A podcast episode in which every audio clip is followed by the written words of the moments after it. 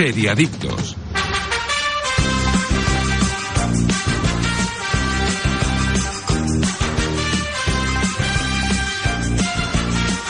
Hola, ¿qué tal? Muy buenos días de sábado, seriadictos y seriadictas, y bienvenidos a vuestra cita semanal con el universo de las series, aquí en directo en Radio Marca, desde cualquier punto del país y también en cualquier momento desde la web o app de Radio Marca, iVoox, Spotify, Apple Podcast, everywhere. Hoy, 2 de marzo, arrancamos ya el episodio número 26 de nuestra octava temporada. Yo soy Marc Vila y un día más me acompañan los especialistas más especiales del mundo de las series. Aida González Muy buenos días. y Daniel Burón. Buenos días, chicos. ¿Cómo estáis? Aparte de Aida un poco resfriada Un, poqui- un poquito resfriada, sí. Con la Y- voz un poco tomada, pero bien. y medicándote, tomándote cosinchis. Sí, hombre, claro, por supuesto. eh, Me- pasé que- por el médico para la garganta que no veas. Bueno, pues espero que recuperes pronto tu mejor versión, exacto. ¿Y tú, Daniel Burón, de momento al 100%? ¿O al 99,9%? 95% ya. Eh. ya es, ya es, ya es. Al 200% está un día más Jordi Moreno en el control técnico y hoy desde el programa de series más importante de todo el país vamos a analizar Galgos, una serie de Félix Vizcarret y Nelly Reguera disponible en Movistar Plus, que así de buenas a primeras ya mm, leyendo la sinopsis nos puede recordar a Succession y no sé qué me diríais así como primera toma de contacto. A ver, se parece a Succession, pero a la española. Vamos Vale. a decirlo. Se lo, se, lo llaman, se lo llevan a su terreno. Teníamos muchas expectativas con esta serie, Dani, ¿para ti las ha cumplido? Yo no tenía demasiadas, la verdad. ¿eh? ¿No? No, no, pero me ha entretenido, me, me lo he pasado bien. Me parece que es ligerita. Seis y- capítulos. Sí, y a, y a mí me ha entrado muy fácil, la verdad. Pues es verdad que luego comentamos lo de Succession. Correcto. Pero, pero a mí me ha, me ha parecido que está bastante bien. pues hablaremos de galgos y no son perros, precisamente. ¿eh? Hablamos de esta serie disponible en Movistar Plus. Pero ahora lo comentaba Dani, antes de empezar, antes de ponernos en marcha, podríamos desayunar. Porque- Así algo calentito, que a mí me va a venir Claro, súper bien. Para ¿eh? que se mejore Aida, que hay mejor que un buen colacao, pues nada de nada. Caliente hoy, pero si lo queréis frío, también. Con grumitos o sin. En vaso grande, en taza, donde vosotros queráis. Pedidlo en el bar, que os lo servirán en sobre para que vosotros mismos lo hagáis a vuestro gusto. El colacao de siempre, como vosotros mismos queráis. Así que marchando ya, unos colacaos para nuestros seriadictos y seriadictas. Empezamos. Estás escuchando Seriadictos con Marc Vila, Aida González y Daniel Burón. Calcula tu indemnización. ¿Has tenido un accidente y quieres saber qué cantidad puedes reclamar? Entra en calculatuindemnización.es. Podrás calcular el importe de tu indemnización al momento, sin esperas. Calculatuindemnización.es. Luchamos por tus derechos. ¿Arturo vais de camarero? Va a ser que sí. Pues ponme un colacao. ¿Caliente como el fuego o mejor fresquito? Quemando. ¿Qué mando? ¿El de la tele? Como manda el jefe, que aquí cada uno se lo pide a su manera. Marchando tu colacao. Seriadictos, el programa de radio para los que dicen que no ven la tele.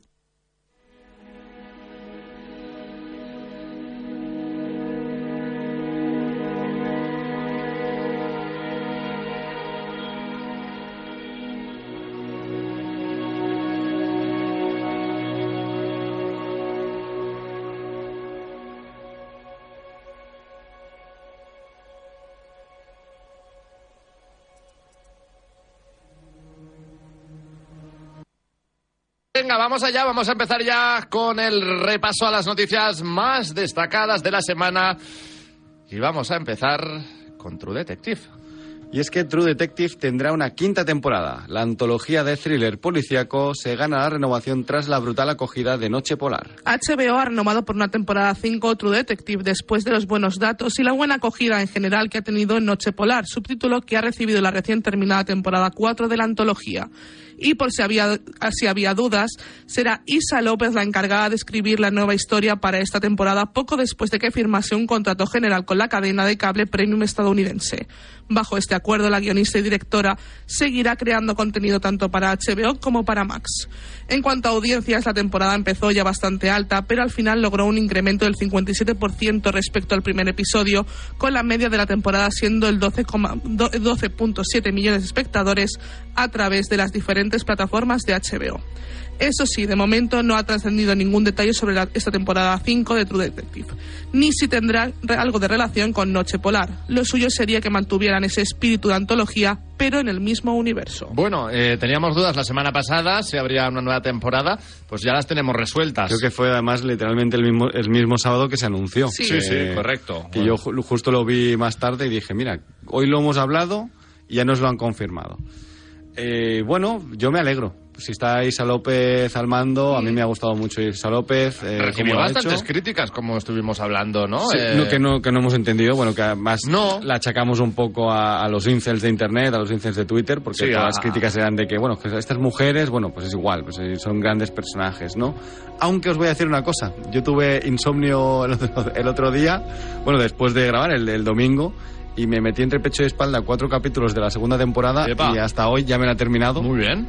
Y os voy a decir una cosa, la segunda es mi segunda temporada favorita. Es muy buena. Yo, lo- yo- yo siempre lo primera- he dicho. Sí, sí, y tienes razón. O sea, la primera es la fa- mi favorita, la segunda es mi segunda favorita, la cuarta es la tercera y la tercera, evidentemente, es la peor. Pero me ha gustado mucho, es muy distinta. No Sí, es la es menos. True Detective de todas. Claro, el problema Pues de esta precisamente serie- por eso a lo mejor a mí no me acaba tampoco de gustar Seguramente, tanto. O sea, yo te seguramente. diría que la primera evidentemente está en el top 1, Mm. Pero en el top 2 ya te diría... Noche polar. Sí, la última, la Es cuarta. que a mí me ha gustado mucho porque el neo-noir a mí me gusta mucho, el neo- neo-noir, Los Ángeles, policías corruptos, Sí. eh, política, eh, bueno, cosas turbias de fondo. Pues a mí no tanto. Colin también a lo mejor eso. A mí es un subgénero que me encanta, pero es verdad que es la que parece menos una, una temporada de True Detective. Parece otra serie. Si tuviera otro nombre, seguramente se hubiera hablado mejor. Y Es también el va de que lento, tuvo. ¿eh? También. El problema que tuvo es que la serie, al tener el titulillo de True Detective, eh, la gente esperaba algo como la primera. Sí. Y se llevaron una decepción porque no era como la primera, pero es lo que hablamos también la semana pasada con, con la quinta temporada, con la cuarta temporada, perdón, que no puedes compararlas entre ellas. Es decir, cada una tiene su historia, cada una tiene sus personajes y cada una es distinta y que una también, a otra.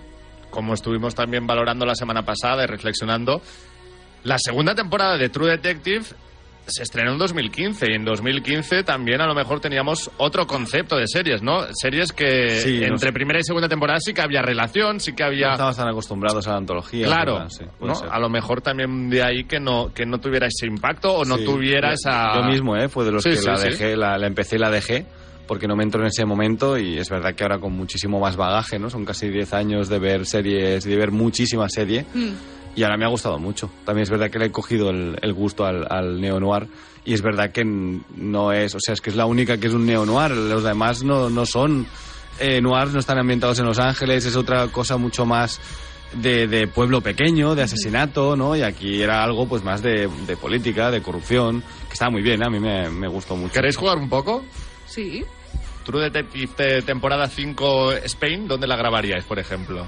En España. Bueno, ya existe, se llama la isla mínima, ¿no? Vale, sí, también es verdad, Que- pero... que es, es ese concepto sí, realmente. ese ¿no? rollo, es sí, verdad. sí, sí. Es buena, yo creo ¿eh? que sí. Sí. La, la Andalucía está profunda. Yo Sí, creo que. la Extremadura, Sí. Castillas, ¿no? La España vaciada un poco, ¿no? Sí, estos crímenes que se cometen eh, en un pueblo y realmente no Sin rollo- casi testimonios, ¿no? Exacto, yo creo que molaría muchísimo. Que es algo un también un, cuerpo poco abandonado en un campo o algo así. ¿no? claro, molaría muchísimo, la verdad, sí, sí.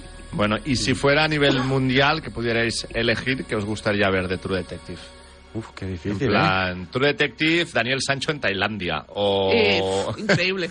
o en Hawái, No, o... yo soy, yo soy muy fan de que la, de, de la, del concepto este estadounidense de detective. Yo creo que funciona mejor porque también es algo muy cinematográfico. No sé si funciona. Aquí en España nos funciona porque tem- tem- tem- Más con ya el, el ideal, ¿eh? ¿no? En la cabeza de... Pero sí, además, claro, Estados Unidos te da un rango tan variado de ambientaciones, ¿no? Casi cada estado tiene un poco Sudamérica también tendrían trabajo, ¿eh? Sudamérica también, pero ya te entraría seguro el tema del, de Del la- narcotráfico, ¿no? Todo Por desgracia, ya- sí, y de, la- de las Bueno, en pandillas, Japón, ¿no? En Japón, Bueno, ojo, ¿eh? También tenemos Tokyo ya Vice. tenemos Tokyo sí, Vice, ¿no? Sí, sí, Que pero además también sería entretenida. Tokyo Vice es, es- es de Michael Mann, ¿no? Un gran, un gran eh, director de, de gente, de policías y Exacto. profesionales del, del mundillo, ¿no?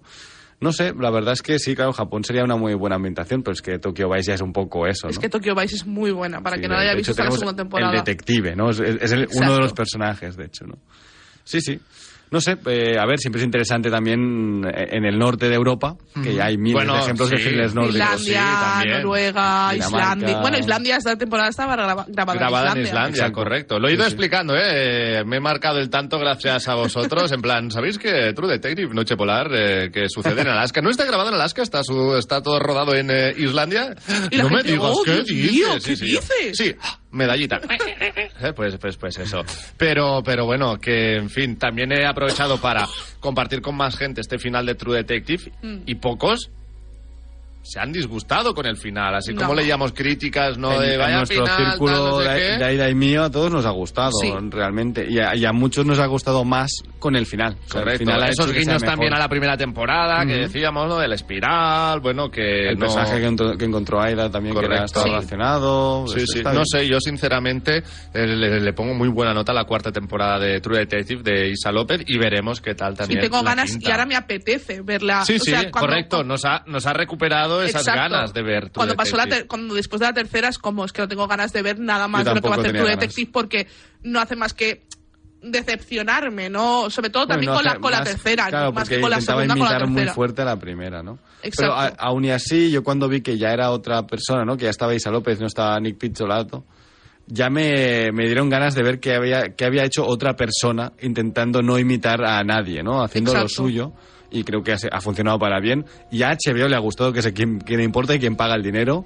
Así que que me hagan otra historia, ¿no? Y que no sea tampoco de dos detectives en un pueblo, que sea otra cosa, ¿no? Hmm. Que intenten hacer una temporada dos, ¿no? Algo distinto, otro subgénero del, del criminal, ¿no? Ujú. También estaría bien. Algo de robos, por ejemplo, que tampoco lo ha tocado True Detective de momento. No ¿Y es tenemos ahí? tampoco fecha ni No, yo creo previsión. hay- No, ni se ha nada anunciado ahora. O sea, ¿no? O sea que, que- López se pondrá a escribir, así que yo creo que 2026... Sí, Sí, del estilo, tranquilamente, finales de ¿no? 2025, principio, o sea, grabarán Sí. el año que viene. Bueno, que no sea la, la serie del 15 de enero de 2026, que es siempre la fecha esta Pues- que, que. HBO estrena su serie. Pues a lo importante. mejor podría, podría serlo. Bueno, en fin, vamos con la siguiente noticia porque seguro que esto suena, ¿verdad?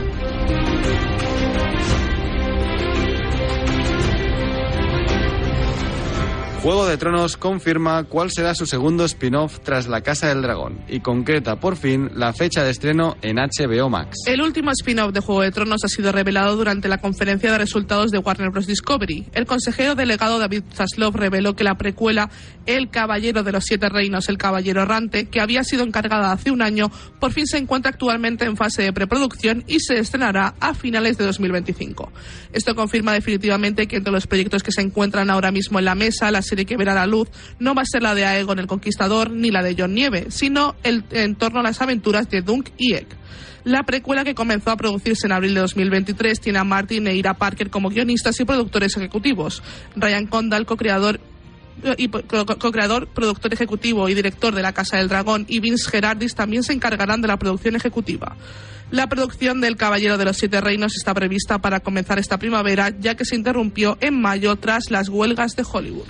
A mí también me da un poco de miedo que nos saturemos de tanto juego de tronos a la vez, ¿no? Con la Casa del Dragón, Sí. muy bien, la verdad, pero tanto producto a la vez no puede ser contraproducente. Lo dijimos, creo que cuando hablábamos de la Casa del Dragón, antes de estrenarse la Casa del Dragón, ¿no? Sí. Que yo en ese momento no me apetecía mucho este universo porque había tenido suficiente con el final de Juego de Tronos. Todos lo habíamos tenido. Sí, sí. Creo que sí. Pero yo creo que y, que. y que en ese momento se anunciaron como tres o cuatro o cinco cosas distintas de las cuales al final no salió nada. Mm. Salió la Casa del Dragón y ya está. De hecho, en Pero ese momento me- se anunciaron da- dos, que era La Casa del Dragón, y luego querían hacer otro spin-off que era de los con, primeros hijos, ¿verdad que era? Con Sí. Naomi Watts. con Naomi Watts como una Lannister, Mm. y eh, iba a estar ambientado en lo que tanto decepcionó al público, que eran los caminantes blancos. Eso. Sí, Exacto, que creo pero que era yo el creo origen que de los caminantes blancos o algo así. el problema, y yo esto lo he hablado con mucha gente, y el problema es que Juego de Tronos, lo que es la producción de Juego de Tronos, ha querido centrarse mucho en, el poli- en lo político y ha querido dejar muy atrás todo lo que era esotérico o sobrenatural. Por ejemplo, Sí, lo vimos en la última temporada, se cargan a uno de los villanos que te lo plantan desde el primer capítulo de la serie y del primer capítulo prólogo No, el- del primer libro. Que el son los villano ca- final, ¿no? El Exacto, el, villano final. final era eh, El Rey el, Rey Blanco. de la Noche. Y se lo cargan en un capítulo haciendo un poco triquiñuelas, un poco A, a mí, extrañas. a mí me gusta muchísimo, ¿eh? Yo, yo admito que para mí ese es el final de la serie y yo allí la dejo y me flipa. A mí ese capítulo me apasiona de verdad que me lo pongo de vez en cuando. Eh, O sea, a mí no, ese no lo voy a capítulo- negar. El final de El, El, tercer, la Noche, ¿no? si no es el Es tercer, es el cuarto capítulo, sí. De la, de La la, pelea. sexta- última temporada. A mí el problema la, que la tiene... de la pelea en, Sí, en- en sí, Invernalia, sí. básicamente.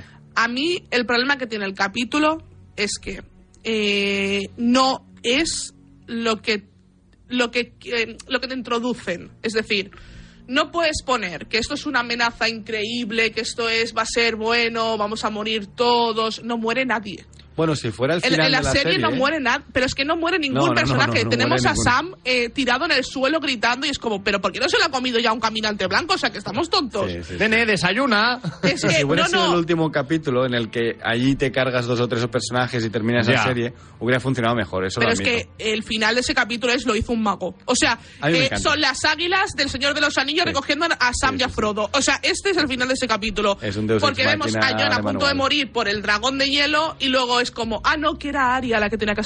Pero perdona, Aria no tenía otra trama, que era que era la cambia caras, iba a hacer otra cosa. Correcto, que pero luego al final no lo hace porque tampoco mata a Cersei porque la deja huir. En las novelas eh, sí parecía, pero aquí en la serie no. Oye, No, y, es que- y esta trama que decimos del Caballero de los Siete Reinos, yo no la ubico, o sea, A ver, no la- tengo la- claro la- este Sí, personaje. esto es, digamos que sería basado en el, en el pasado del Juego de Tronos, cuando Ned Stark y, y Baratheon no son jóvenes. Creo sí, que y de hecho los Targaryen todavía son civil, ¿no? to- los Targaryen todavía son reyes Exacto. en, en los siete reinos y Egg es un niño calvo que lo que pasa es que es un ¿no? Targaryen y se rapa para que no se den cuenta de que es un Targaryen. Ajá. Y se va a vivir aventuras con este con, un ca- caballero, con el ¿no? caballero este. Y son aventuras, va a ser va a ser algo más desenfadado. Pero es Targaryen, ¿eh? Es un poco el mandaloriano, ¿no? El caballero Sí. y el escudero y eh, viviendo aventuras. Yo, yo he leído algo y Es está que bien, me da ¿eh? la sensación de que Juego de Tronos está cogiendo esta dinámica a Star Wars, ¿no? De hacer Pero- precuelas, pero secuelas, ya spin-off. existía esto escrito desde hace mucho Ya, tiempo. ya, ya, ya, ¿eh? pero de sacarlo ahora también a la vez que la Casa del Dragón. No sé. Bueno, a, a la vez, a la vez... pero solo serán dos o sea, temporadas de la Casa del Dragón. No, yo creo que al menos teníamos, creo que eran cinco. Algo así me suena, ¿verdad? quiero decir, mm, que Sí, sean sí. coetáneas, al menos, ¿no? Sí, bueno, pe- pero piensa que la Casa del Dragón hace como dos años que se estrenó. Ya, o sea, realmente ya. a lo mejor se pueden in- incluso hacer un año uno y un año otra. También, bueno. O esta va a ser Pero mucho más desenfadada y mucho No sé más si es la trama que más me apetecía. A mí tampoco, pero... John Nieve, a lo mejor, bien. Bueno, pero- esta en teoría también está anunciada. Una serie de Sí. John Nieve.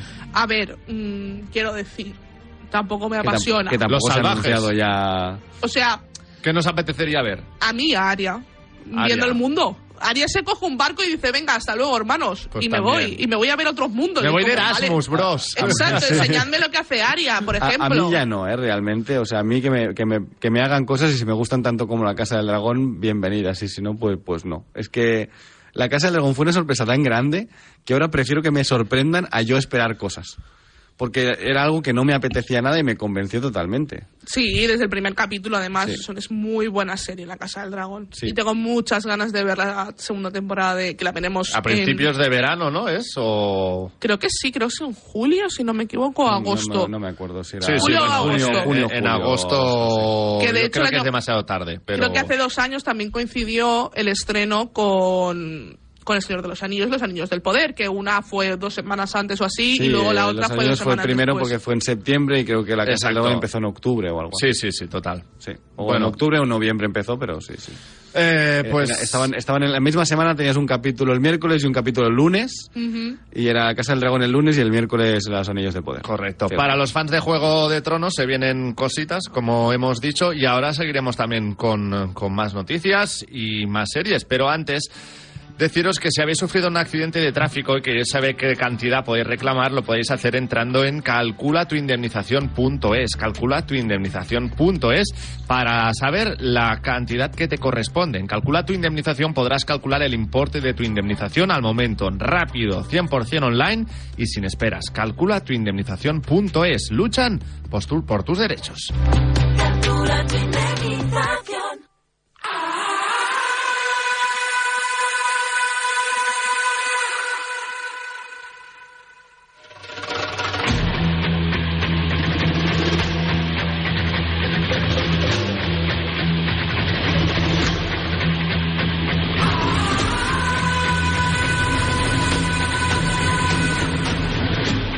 The Voice confirma cuándo llega la esperadísima temporada número 4. Desde Prime Media han confirmado la fecha de estreno de una de nuestras series favoritas de superhéroes. La temporada 4 de The Voice llegará el 13 de junio con sus tres primeros episodios y posteriormente a ración de episodio semanal hasta el 18 de julio. Un total de ocho episodios en donde la adaptación del cómic de Garth Ennis y Derek Robinson pondrá al mundo nuevamente al borde del abismo. Victoria Neumann está más cerca que nunca del despacho Val y compatriota consolidando su poder. Por otro lado, veremos al carnicero, al que solo le quedan unos meses de vida y está pasando un mal momento tras perder al hijo de Becca y su trabajo de líder de The Voice, con el equipo harto de sus mentiras. Sin embargo, la situación requiere el poder encontrar una manera de volver a trabajar juntos antes de que sea demasiado tarde. Liderada por Eric Kripke como showrunner con The Voice, Amazon Studio ha encontrado una gran franquicia con la que ya ha generado un par de spin-offs, la antología animada de Diabolical y Gen V, que regresarán con sendas temporadas 2. Además, está en marcha un spin-off de habla hispana. Bueno, pues para los fans de los superhéroes o antihéroes, ¿no? Eh, The. Sí, un poco antihéroe, sí. la parodia. En este ¿no? caso, eh, la cuarta temporada, el 13 de junio. Me apetece mucho. Sí, A te no. diré, ¿no? A mí no, ya. Te- ya te- me he cansado mucho de la misma trama cada temporada. Te diré que a lo mejor ya podría ser una de las últimas, si no la última temporada. Se ha ¿no? confirmado Por la el- quinta ya. ¿eh? Vale, Esta pues semana imagínate vi ya. la noticia. Creo que no es oficial oficial, pero bueno, ya rulaba por allí la noticia de que hay quinta. Oficial no, pero oficioso sí. ¿no? oficial ¿no? pero de rumores fuertes, ¿no? Y que se acabará confirmando seguramente después de que se estrene la cuarta. Pero que ya me he cansado de la misma trama. O sea, lo que ha leído Aida, que es el carnicero, que ya no es- que tiene que volver a juntar el equipo. Y digo, Ya lo bueno, has visto, ¿no? ¿Qué no temporada salido es? ¿La todavía. segunda Ya. o la primera o la tercera? Que es lo mismo siempre, ¿no? Ujú. Estoy un poco cansado ya de, de que siempre haga empiece y termine igual la temporada, ¿no? A ver, Mismo patrón. Va, A ver, venga, defienda usted The Voice. no, no lo voy a defender. Estoy de acuerdo con Dani. A mí es que me gusta. Es decir, mm, Eric Kripke, que es el creador... pleasure, ¿no? Sí, Eric Kripke, que es el creador de la serie, lo hizo en Supernatural. Recordemos que durante no sé Supernatural tiene temporadas, 13 ¿no? temporadas. Y en muchas de ellas es la misma historia y empezamos desde el principio y vuelve a acabar y dices, bueno, ya está todo solucionado. No era broma. Volvemos con otra temporada y con otros problemas, ¿no? Entonces, Eric Kripke es de hacer series largas. Mm. Entonces, yo creo que la serie de The Voice, no sé hasta cuándo la van a estirar, pero puede hacer fácil ocho temporadas y, y ya está, ¿eh? Y, y quedarse tan ancho. Sí, mi, mi problema ha sido siempre el, el patriota, que al final es como una amenaza demasiado potente para que nunca haga nada realmente, ¿no? Nu- No acaba de explotar. Nunca acaba de explotar como villano final. Y que podría haber sido un villano que ya te cargas y luego te vas a otra cosa, ¿no? Por ejemplo, pero bueno. Mm. A ver, intentaron con, con, el, con la antítesis que le sacaron a, a- a Patriota. Bueno, a ver, yo es que me gusta la serie porque me divierte, me entretiene, pero sí que es cierto que es una es una es un, un eso cíclico, ¿no? Es un Sí. guion cíclico. Todo el rato te está contando lo mismo, Exacto. añades nuevos personajes, añades nuevas tramas, pero simplemente es algo cíclico. Pero ¿no? termina en el mismo punto, sí, sí. Bueno, a mí me gustó mucho como hilaron con, con Generación V. A mí Gen, Gen V me gustó No, a mí mucho. GNV ¿eh? me gustó. Me gusta bastante más Diabólica no la he visto. Yo lo intenté y me pareció malísima, la verdad, ¿eh? Yo vi un par. eh, era animación un poco... La animación era muy fea. Sí, era, o sea, era fea, no, no era cutre, simplemente es que tenía un diseño feo. Oh, ya. Y no me interesaba Y, historia y la de vueltas que le contaba. debieran haber dado, ¿no? Pero... Supongo, además cada episodio era distinto, era como una serie antológica de capítulos animados, de origen de algunos personajes, pero que solo jugaba con ese, esa brutalidad que tiene The Voice y ya Sí. está, no, Ya. no, no te daba más. Bueno. Y yo me cansé rápido, la verdad, ¿eh? pero bueno. Eh, pues la cuarta temporada de The Voice que llegará a partir del 13 de junio. Ya, atención, vamos a cerrar ya el repaso a las noticias con algo de aquí.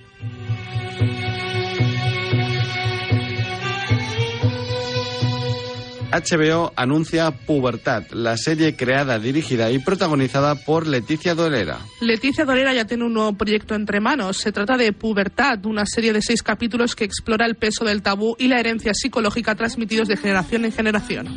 La serie cuestiona si un niño de 13 años puede ser agresor sexual y en caso de que lo fuera, quién sería el responsable, el niño, la familia o la sociedad. En paralelo, la historia explora las relaciones paternofiliales y cómo éstas, queramos o no, también nos forman. La armonía de una comunidad se ve truncada por una denuncia de agresión sexual en las redes sociales que apunta a tres adolescentes como culpables. Los adultos a cargo de los señalados, tanto agresores como víctima, tendrán que lidiar con la tensión de la situación y enfrentarse a su propia relación con la sexualidad. En el proceso descubrirán que quizás no solo las tradiciones pasan de generación en generación, sino también los tabúes y los traumas. Este proyecto creado, dirigido y protagonizado por Dolera, la actriz y productora catalana, contará con la ayuda de Almudena Monzú como co-guionista de tres de los seis episodios y con Manuel Burque y David Gallard como colaboradores en el tramo final de la fase de creación. La serie, que se rodará en diferentes localizaciones de Cataluña durante este año, se estrenará en, en Max en 2025. Una vez se haya estrenado, podrá verse también en la plataforma de 3Cat. A ver, eh, Vida Perfecta de Leticia Dolera a mí Es me gustó mucho. Las dos temporadas, también, ¿no? Son dos también. temporadas. Sí, eh, tenemos aquí, eh, entrevistamos a Leticia también, Correcto. Sí, que es muy simpática. Además, eh, tengo un par de amigas que trabajaron en la, en la serie. No, no, el producto muy bien. Muy bien. ¿Qué pasa? Que a lo mejor ese tema a nosotros, por edad, nos llamaba más la atención o nos... Pues a mí me interesa mucho este tema, ¿eh? ¿Sí?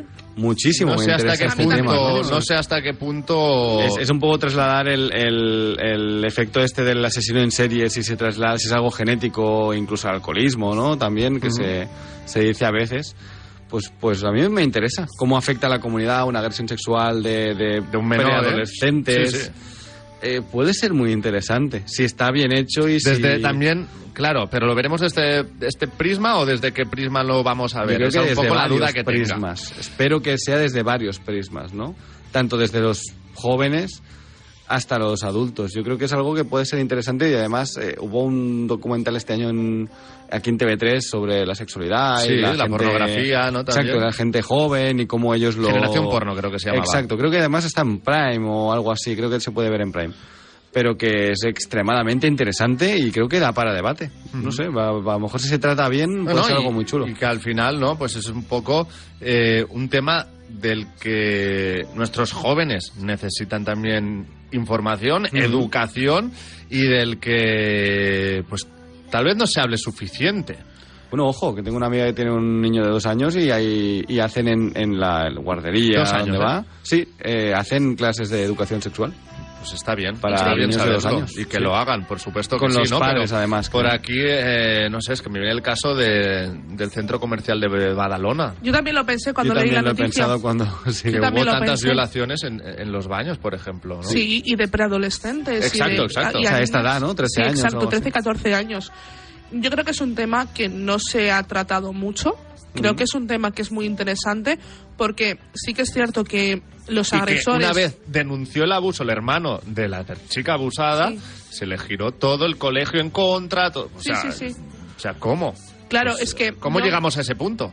yo creo que tem- sí que es cierto que hemos avanzado en muchísimas cosas y es algo que, que, que lo vemos en nuestro día a día, eh, pero creo que eh, aún hay muchísimos tabús y muchísimas em, culpabilidades que la víctima tiene, sobre todo cuando son tan pequeños, ¿no? Porque son, son 13 años, es, es que son niños aún. Sí. Ya, pero niños que están empezando a ser tanto adultos. exacto, tanto los Es, agresores es como la, las la más víctimas. difícil, de Sí. hecho, ¿no? Exacto, entonces yo creo que aún también tenemos el, el tabú, ¿no? De no hablar, de no contarlo, de, de que esto me pasa, pero como son niños, vamos a, o como son, aún son niños, vamos a dejarlo correr. No, esto seguramente se plasme en, en, en los padres de alguno de los agresores dentro de la serie. de, no, no, pero eso son cosas de niños, es una tontería Esa frase seguro que está en la y serie. dejarlo y dejarlo correr, ¿no? No sé qué papel tendrá Leticia Dolera dentro de, de la serie, ya que la va a protagonizar. No sé si será una de la, la madre de- de, puede ser la madre de la víctima, por ejemplo. Madre de la O sea, víctima, desde la otro punto, del cole desde otro así, punto sí. de vista, pero también sucedía en Machos Alfa, segunda temporada, ¿no? Que, que el, el hijo Mm. eh, de uno de los protagonistas eh, pues, pues hacía estas cosas, Le tocamientos. tocaba un pecho a la, a la hija Ah, de otro por, por ver personaje, ¿no? pornografía Sí. en clase, que esto, Correcto. esto em, se ve en los institutos. Bueno, ahora es- la prohibición de los móviles también en según qué Bueno, es, es- institutos de... es que yo creo que todo se resume en el en, En el- las nuevas tecnologías, las nuevas El- el tecnologías acceso a. y el acceso a y el, y el control parental de, ¿no? O sea, al Porque final... no hay control parental. es Exacto, decir, la, la falta de control parental en Exacto. menores y, y el, y el hecho de que puedan llevar móviles al colegio con acceso a todo el mundo. a- o sea, claro, nosotros crecimos en un mundo en el que cua- empezábamos a tener el acceso en casa de vez en cuando A internet. y unas Ya, horas sí. a internet. Sí, sí, correcto. Y internet seguramente ahora sea Y cuelga eh, ya, que tengo 100 que llamar, de veces ¿no? O más sea, grande de lo que- que, era, exacto. sí, sí, sí. Con el teléfono fijo y tal. Nosotros no nos hemos criado con el internet constante en el bolsillo. No. ¿no? Y eso es algo que yo creo que es lo que hablamos de generación porno, ¿no? Que, que los, cada vez eh, los niños tienen acceso a la pornografía más jóvenes. Creo que le estaba en torno a los 10, 11 años. Y eso no es educación sexual. Eso es, em, eh, de cierta parte, entretenimiento. Puedes estar más a favor, más en contra de la pornografía, pero eso no es educación sexual. La educación sexual se da en casa y se da en las escuelas. En las escuelas, y tiene que dejar de ser un tabú. Bueno, porque- yo tenía una, una educadora sexual en el colegio. No sé si vosotros tenéis No, yo no- acceso. Alguna vez habían venido a hacer charlas, La- pero una vez y luego al año. cuando hablas de la menstruación eh, sacaban a los chicos de clases como no ellos también tienen que saber No, yo, cómo por ejemplo, sí estaba en funciona clase. Nosotros ten- teníamos a una, a una mujer y tenía el despacho abierto como dos horas a la semana y venía de vez en cuando a hacer charlas y luego tú podías ir a ese despacho en esas horas a preguntarle lo que quisieras, pues por ejemplo. eso por ejemplo en, mi, en, en Cabá que es donde de donde yo soy está hay un edificio que se llama la Casa Gran que es para adolescentes y se hacen charlas y se hacen cursos y está muy bien y allí ciertos días a la semana tenías también una, una educadora sexual que tú podías ir de forma absolutamente gratuita de hecho eh, te decían cómo, cómo tomar la, la pastilla anticonceptiva te explicaba los métodos anticonceptivos te daban incluso preservativos que está muy bien Efectivamente. hay que, hay que dar métodos a, a los jóvenes para que se protejan, ¿no? Y allí te daban preservativos y te podías hacer cualquier tipo de pregunta y estaba muy, muy guay, la verdad. Y, y yo creo que son temas que se tratarán mucho en esta serie y también es eso, lo- la parte de eh, tú como padre analizarte de qué educación sexual o qué estoy dejando ver a mi hijo y, y qué relación tengo yo con la sexualidad de a lo mejor una- la madre o el padre han tenido agresiones sexuales cuando eran pequeños y han, han tenido el tema de la, sex- de la sexualidad como tabú y no han sabido transmitírselo a sus hijos, por ejemplo. Creo que igualmente aún ahora en nuestra sociedad sigue siendo bastante tabú, ¿eh? Exacto. Sí, Perdona, Dani. No, no, que digo que sigue siendo bastante tabú ahora Por mismo supuesto en nuestra sí. sociedad, no es algo Yo me que apetece sea- mucho ver esta, esta serie. Yo creo que aparte Leticia Dolera tiene una visión muy guay en estos temas y, y aparte ya lo demostró con Vida Perfecta que sabe tratar temas que a lo mejor no ha vivido. Por ejemplo, ella trató la maternidad de una forma de que ella no conectaba con su bebé en la segunda temporada de Vida Perfecta y ella no es madre, pero ella ha hablado con muchas mujeres, se, se ha, se ha preocupado de informarse. Y, y lo plasma muy bien en la serie. Y yo creo que, que mm, va a saber transmitir estas cosas dentro de la serie porque yo creo que es una gran creadora de este tipo de contenido, ¿no?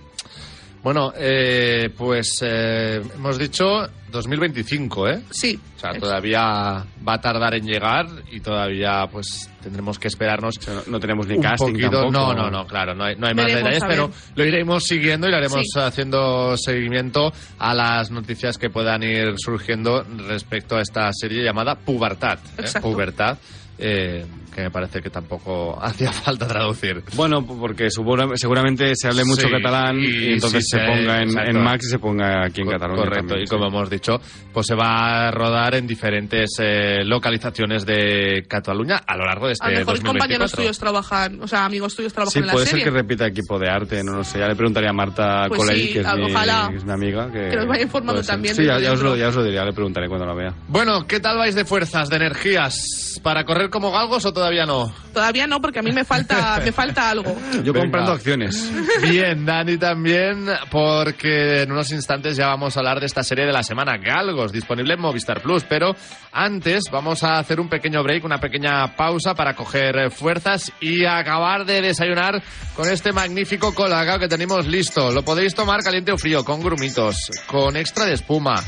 En vaso grande para mojar el croissant, el churro lo que os dejen mojar. Pedidlo en el bar que os lo servirán en sobre para que vosotros mismos os lo hagáis a vuestro gusto. El colacao de siempre, como tú quieras. Así que marchando unos colacaos para nuestros seriadictos y nuestras seriadictas. Seriadictos, porque las series son cosa seria. Arturo Valls de camarero. ¿A qué gano el natural? Ponme un colacao. ¿Caliente como un agosto en Sevilla o frío como la mirada de un exnovio? Evidentemente frío. Como mandes, que aquí cada uno lo pide a su manera. Marchando tu colacao. Estás escuchando Seriadictos con Marc Vila, Aida González y Daniel Burón.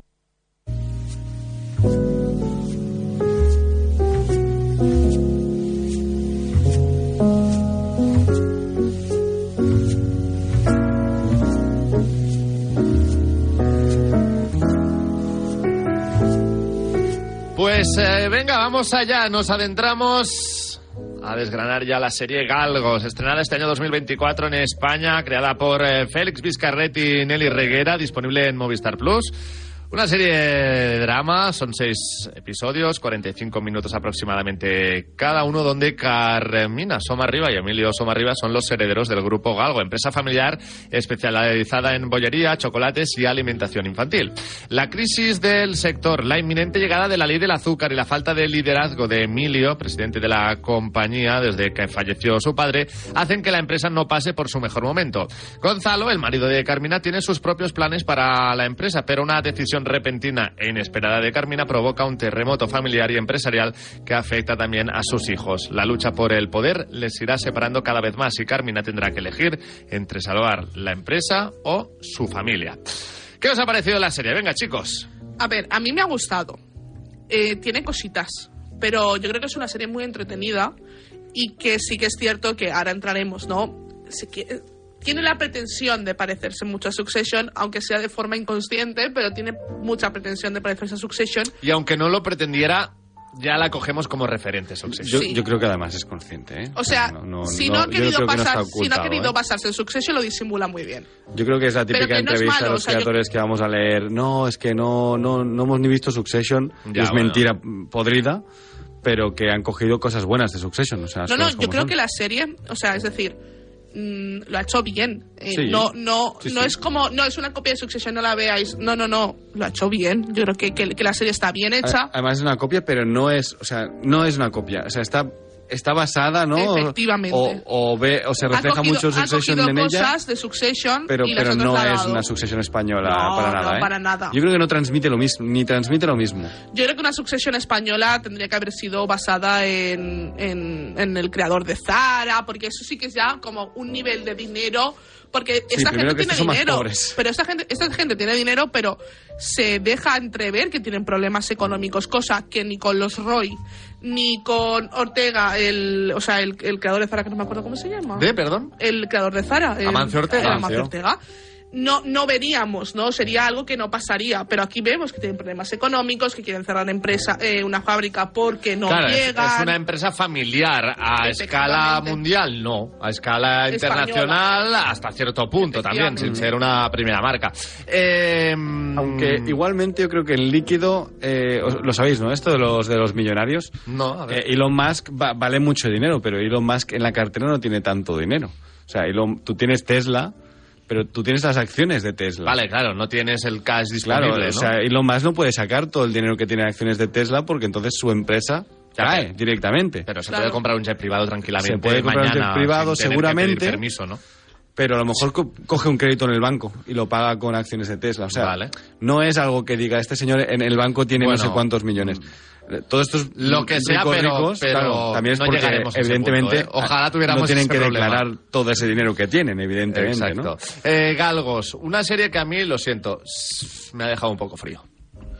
Bueno, yo creo que es nor- Yo creo que las comparaciones son odiosas y yo creo que, que- que hay mucha gente que le puede pasar. Si la gente va con la expectativa de ver la sucesión española, eh, os la quitáis de la cabeza. A mí se me quitó en el primer capítulo, lo admito. Sí, sí, o sea, quitaros de la cabeza porque no es. eh, se coge elementos de Succession, coge em, personajes de Succession y los utiliza para También crear la empresa, ¿no? Y es que me ha parecido, vale, pues, pues a lo mejor os tengo que dar la razón, que se ha quedado eh, Es entre no- dos aguas. Ni ha no sido tiene Succession, esa, ni esa ha sido... acidez que decía Aida antes de, de entrar al aire y yo estamos hablando y dice, le falta acidez Correcto, pero cuando te hablan de una empresa de bollería, mm, se te viene a la cabeza el tema Ruiz Mateos. Y en Sí, Ruiz yo- Mateos yo yo- habrías podido rascar ahí muchísimo más. Yo para Yo mí esperaba es- algo más folclórico incluso, es que no lo sé, no lo sé. No sé Han si es que intentado iba ser con muy otra... serios, cosa que en Succession eh, tenemos momentos Hay mucha de- más comedia. y tenemos momentos de distensión porque claro Succession es una serie que te mantiene mucho en tensión por todo lo que va pasando porque hay muchos giros en un capítulo Sí. pero luego tenemos momentos cómicos tenemos a Tom y a. Greg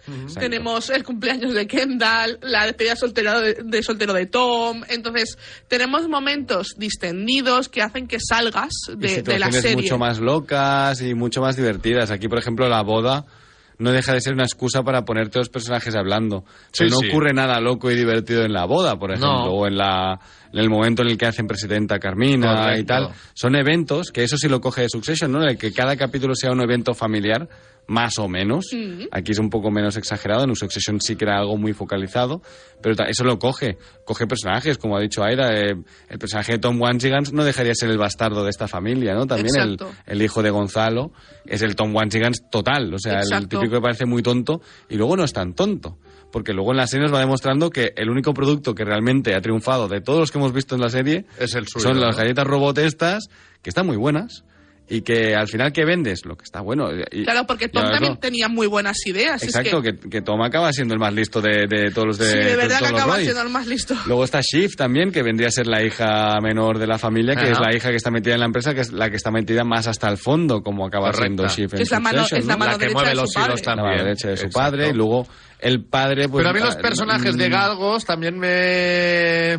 te han dejado frío Sí, va a decir lo mismo, pero no sé, o como que me ha faltado algo más de punch le- en todos. le- les falta más mala leche Sí, a todos. sí, a lo mejor todos. sí. No son tan cabrones. más mala no leche tan o, o a- algo más de atractivo en general. Sí, son, además, yo creo que algo que está muy bien hecho es el casting y sobre todo dentro Más del casting, puñaladas entre ellos. El maquillaje, la caracterización No, no. De Cayetanos absolutos Bueno. de, de- pero, eh, pero es verdad, o sea, el hijo pequeño, el político, sí, ¿no? sí, el que está en Bruselas, ¿no? Este en Bélgica. tiene una pinta de Cayetano clásico de pelito largo Sí, para atrás. En eso no me meto, en eso pero tengo que decir Eh, que a pero pesar porque de me- o sea, es para bien, ¿eh? Yo lo digo para muy bien, que la serie te dice exactamente quién son y dónde son y cómo son. y él ¿no? te deja claro quién es. Pero yo creo que los personajes, eh, a pesar de que mm, sí que es cierto que tienen una caracterización y tú lo reconoces, em, lo que decimos del guion, le falta acidez. Le falta Sí. ese primer capítulo de Roman con el niño diciéndole, si haces un eh, home run, te doy este reloj de 50 mil dólares. Fíjate. Como no lo haces, te lo quito. Y Exacto. me das Y me das igual. porque eres un pobre y yo tengo muchísima pasta que no la puedo ni contar y me das absolutamente igual. O lo de, o lo de Eso mirar es lo la que me gente desde falta. un ochenteavo peso, ¿no? Lo de decir, mira estas hormigas y tal, ¿no? Aquí no, aquí son Eso gente es lo más que de me calle, falta, ¿no? ese, esa, esa acidez. Claro, ese- son, ese- son millonarios, pero no tanto. Ese, el vivir en otro mundo que el resto de humanos. Aquí En son una gente burbuja, muy rica, pero no están en una burbuja No, tanto. no, no, no. Realmente Correcto. van, conocen a la gente de su empresa. Y te digo otra cosa, ¿eh? a lo mejor hay muchos empresarios que se pueden ver también reflejados en esta serie, ¿no? De empresas familiares de toda la vida Yo que han creo ido creciendo, que llegan a, a un techo y, y ahí tienen que decidir qué, qué hacen, si traspasarlas, si reformularse. Mm, eh, es lo que pasa con la ley del azúcar, que no sé cómo sí. estáis vosotros con el tema. Yo como no tengo yo, niños... yo y- me he quitado de, de- del azúcar en el café. Yo, por ejemplo, también, sí. Hace también. ya un mes o así que... yo me, me he pero quitado yo- el café porque como no bebo, Yo me bebo uno o bebo- dos al día, ¿eh? Tampoco Sí, te creas. Yo bebo pero- colacao. uno o dos, sí, sí, sí. pero, pero directamente el colacao Eh, bien. hombre, yo me he claro. quitado el azúcar en el café, pero al final lo not- yo lo he hecho por, 0%, por eh, sabor. por o sea, O me gusta más el café que, que sin azúcar que con azúcar, por ejemplo, ¿no? Un café bueno es mejor sin azúcar, las cosas como son. Sí. Pero yo, tam- yo también te digo, yo como bollería de vez en cuando y Sí, tal, no es y, algo y no habitual, me, y no me corto tampoco en decir, no, no, es que esto No, no, yo tampoco. me Está da, claro. me da absolutamente igual. Y de hecho, lo que demostraba antes el personaje este... Se debe a un tío sano, Dani, eh, también te digo que... Bueno, más, más o menos. Sí, eh, la, apariencia eh, la tienes. Luego ya no lo sé, pero al menos así, un tío deportista. Yo, ya te digo, yo, yo no me corto demasiado, pero tampoco abuso. Pero no sé si estoy de acuerdo en esta ley del azúcar, de "Buah, los niños se van a volver. Bueno, yo creo que hemos crecido todos con galletas y tal, pero es, es verdad que era algo más que tampoco sentido comías cada día, ¿no? en Es Estados que- Unidos, por ejemplo. Creo, creo que en Estados también- Unidos con el nivel de obesidad sí tiene sentido. Y, creo que ya lo tienen, ¿eh? De hecho, un- en plan, no es como un tax, una, una, Sí, o un sea, impuesto. Sí, subieron el impuesto. sí. pero Para- también, lo, también lo han aplicado, ¿eh? La Coca-Cola Sí, no sí, vale sí, lo que correcto. valía Pero, antes, pero ¿no? que en Estados Unidos lo notas más. Lo Sí, notas más. sí, sí. Pero que aún así, ¿no? También te decían, bueno, ya, pero que voy a un restaurante o Es que me parece que para la fast food también lo tienen, ¿eh? El- Puede este- ser, puede este ser, tax. sí, puede ser. A pedirme una hamburguesa mm, que me cuesta 10 euros, pero luego si voy a un restaurante y me pido una ensalada completa, me, me cuesta 15.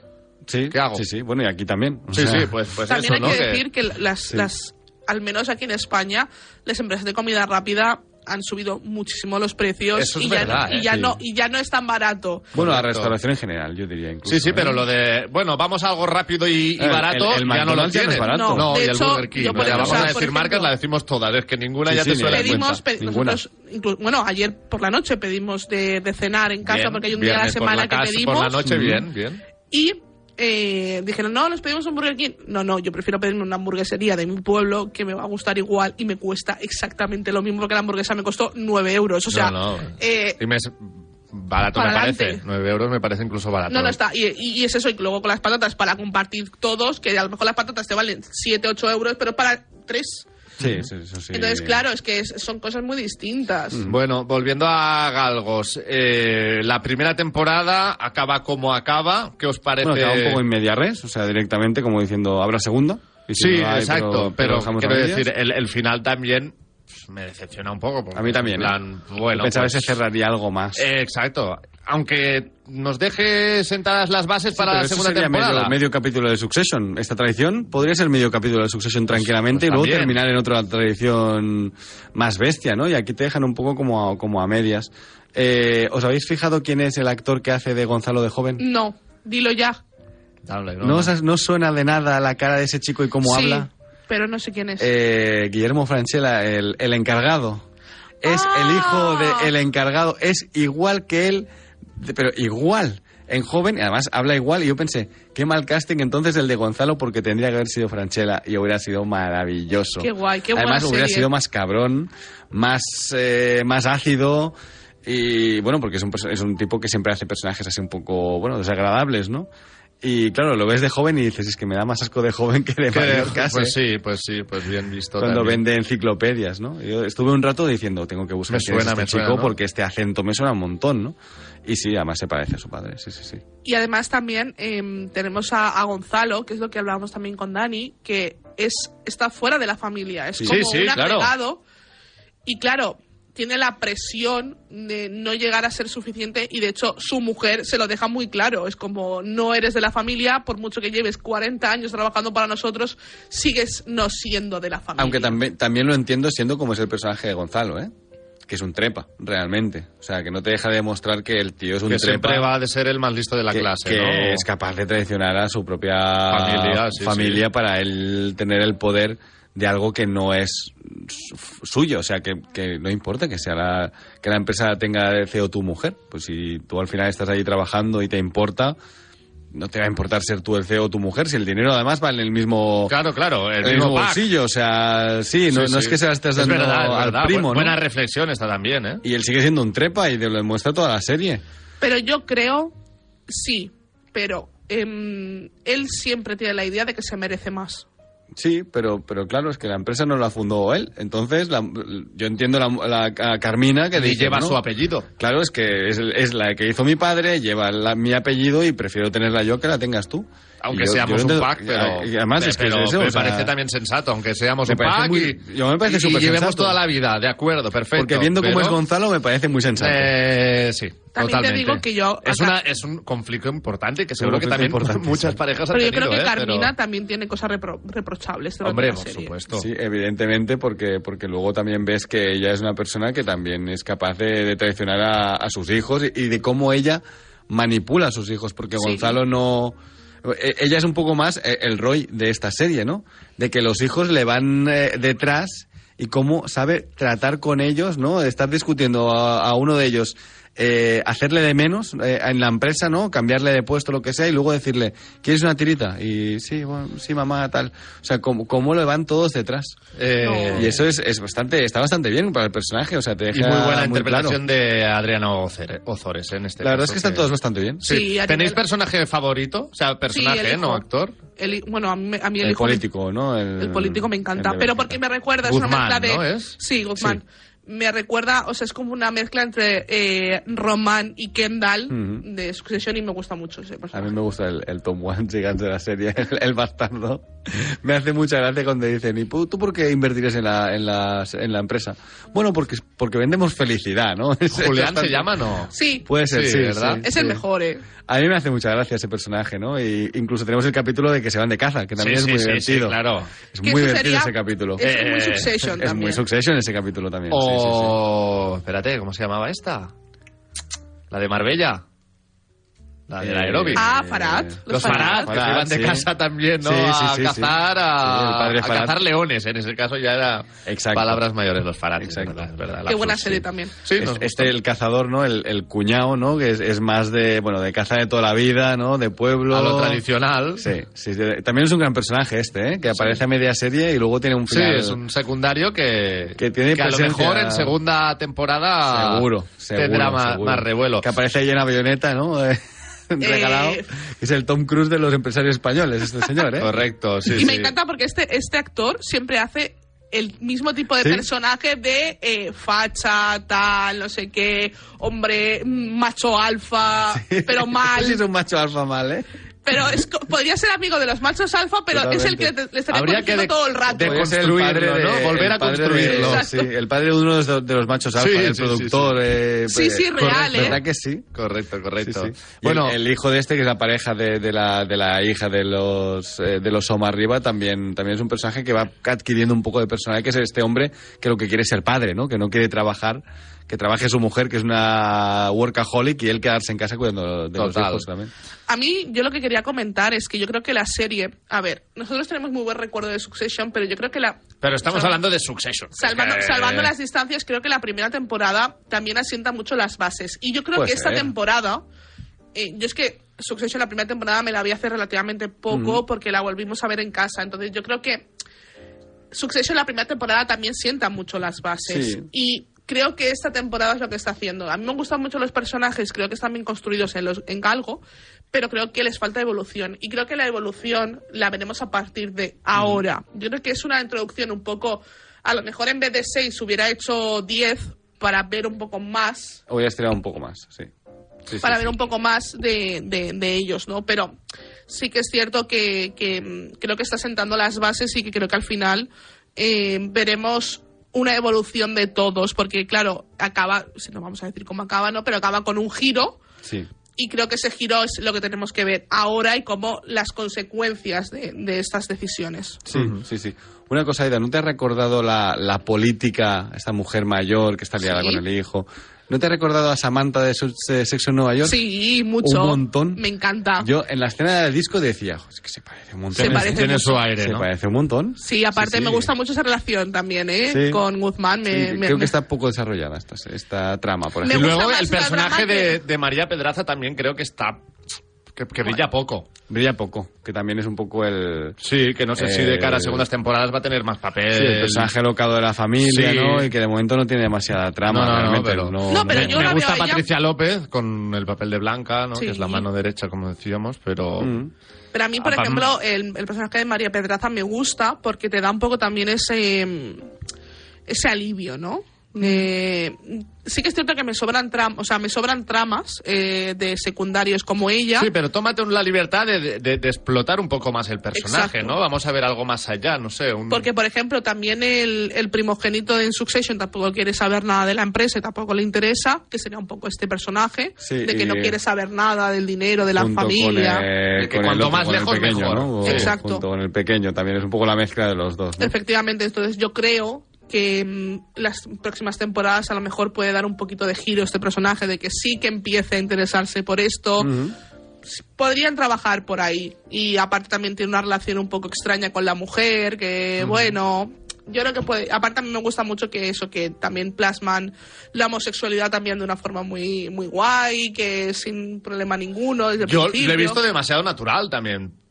Por Bueno, el tipo me- de Sí, o sea, entorno, ¿no? En que Sí, por el tipo de entorno sí, pero... Pero, me parece bien, vaya, que no... Sí, me- pero a- en el año en el que estamos me gusta como nadie ha hecho ningún comentario. No, no, no. O sea, de hecho solo lo ha hecho ella el comentario, Sí, sí, creo que es el primer capítulo y ya está. Y está bien, porque al final es- era lo que decía Nick Offerman que le han dado un premio por el episodio de Succession, ¿no? Ah, eh, no, de, de, Ah, de, de de Last of Last Us. of Us, exacto. Que, Exacto. Increíble, que alguien decía, ¿por, por qué, por qué ¿Por habéis hecho el episodio de gays? Sí, sí. Precisamente por, Por gente que hace las preguntas como correcto, esta, ¿no? correcto. Pues, pues ahí está. Bueno, para ir acabando, vamos a puntuar galgos, pero antes, eh, damos por hecho que habrá segunda temporada. Hombre, yo creo que sí. O sea, l- sí, Si pero, no, pero, muy ya, mal. pero a lo mejor no ha funcionado Sí, sí, tan bien esperemos como que se sí. esperaba o lo que sea. eh, Hombre, yo espero que haya segunda porque me apetece verla. inclu- no, o, o a lo mejor ya están firmadas dos, como mínimo. Puede No ser. sé, eh, como había pasado con el Inmortal. Lo, lo que hemos dicho, es que la duración y el ritmo están muy bien, ¿eh? Sí, son no seis se- capítulos. No se hace largo ni un capítulo. No, no, y, y- y lo comentábamos el otro día también fuera de antena, ¿no? Eh, True Detective, seis capítulos, o sea, esto de que tengamos ya los seis capítulos eh, se agradece. Están perdiendo los 10 ya. Si Sí, os habéis fijado, ya casi pero todos son 8. no me parece mal si no son series de culto antológicas y... Sí, y más densas, ¿no? Sí, y aquí en este caso, pues es un poco más distendida. O de 10 40 capítulos y minutos. capítulos más cortos también, como Sí. ha pasado con Machos Alfa, por Exacto. ejemplo, ¿no? Que, que Es bueno, media Hombre, horita. claro, Exacto. lo de capítulos de media hora es, es perfecto. ¿no? Pero, Bueno. o, o de ver, ¿no? Que también tenemos. También, exacto. Eh, notas, Aida, Yo le pongo un 7. Dani. Sí, yo también le puedo poner un 7. sí. Pues yo me voy a quedar con el 6. Voy a ser algo más crítico que vosotros. Pero bueno, eh, recomendable también Galgos, disponible en Movistar Plus. Y por cierto, también comentaros que si alguno de vosotros ha sufrido un accidente de tráfico, tiene que saber que le corresponde una indemnización. Para calcularla, podéis entrar en calculatuindemnización.es, calculatuindemnización.es y calcular vuestra compensación económica de la forma más rápida y sencilla, sin papeleos, 100% online. Calculatuindemnización.es, calculatuindemnización.es. Reclaman por tus derechos. Calcula tu indemnización. Seriadictos, el programa de radio para los que dicen que no ven la tele. Hola, soy Barturo Valls. ¿Cómo? ¿Barturo Valls? Sí, porque soy Arturo en el bar. y hoy soy tu camarero. Pues ponme un colacao. Y en vaso grande. Como quieras, figura, que aquí cada uno lo pide a su manera. Marchando tu colacao. Calcula tu indemnización. ¿Has sufrido un accidente de tráfico? ¿Tienes dolor de cuello o espalda o te has dado un golpe? ¿Sabías que te corresponde una indemnización? Entra ya en calculatuindemnización.es y calcula tu compensación. Calculatuindemnización.es. Calcula tu indemnización. Reclamamos tus derechos. Estás escuchando Seriadictos con Marc Vila, Aida González y Daniel Burón. Pues tocará marcharse ya. Gracias a todos. Aida González, un placer y recupérate. Para la semana que viene estoy de lujo ya. Daniel Burón, hasta la próxima. Hasta la próxima, chicos. Un placer también eh, tener a Jordi Moreno, nuestro Real Galgo, en el control eh, técnico y sobre todo muchísimas gracias a todos los que habéis estado al otro lado en directo o en cualquier otro momento del día. Es todo por hoy, volvemos el próximo sábado con más noticias y más series. Pero mientras tanto, haced los deberes, empezad a ver Reina Roja y también hacedle caso a Super Ratón. Adiós. El próximo programa, amiguitos. Y no olviden supervitaminarse y mineralizarse.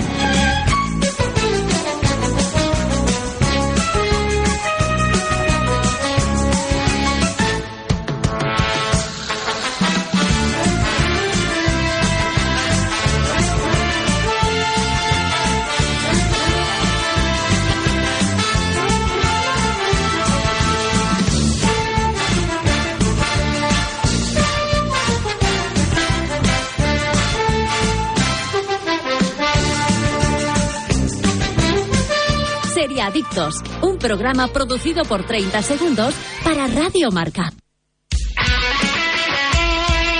El deporte es nuestro. Radio Marca.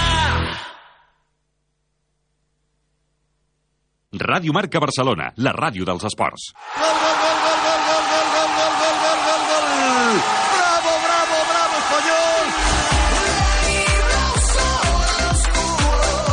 Pericos. Llegan las RDP, las retransmisiones de los Pericos, con José Manuel Oliván, Juan Asensio y Joan Ignasi Vinardell y la animación de David Racasens de Perico Cabola. Llegan los partidos del Español a Radio Marca. Llegan las RDP. Escúchanos aquí en el 89.1 de la FM en Radio Marca Barcelona o en nuestra web pericos.es. Un partido ofrecido por Estrella Damm, Fosprin Plus de Soria Natural. Calcula tu indemnización. Kia Quadis AR Motors, Área Jurídica Global, Colacao y Tosta Rica. Sábado, a partir de las 4 de la tarde, Real Club Deportivo Español, Sociedad Deportiva Huesca, aquí en Radio Marca Barcelona y en la web de pericos.es. Ei, ei, ei, si t'agrada viatjar, descobrir llocs especials i gaudir de plans diferents, som al teu programa. Estació França. Cada dissabte a les 12 del migdia et portem a tot tren per Catalunya, Espanya i puja't als nostres trens de Renfe cada cap de setmana a Ràdio Marca.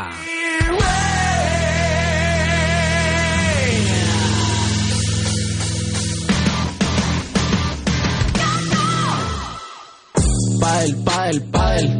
Hola padeleros y padeleras, soy Enric Bayón y si eres un loco del pádel como yo, tienes una cita con nosotros todos los sábados de 11 a 12 en Padelona. Muchas entrevistas, muchos torneos y mucho pádel. Mucho padel, mucho padel, eh. Programa patrocinado por Grupo Alfer, Pranarom, Addictive, Clínica del Pádel, Clínica Podológica MO, Fem Padel y Audi Legend.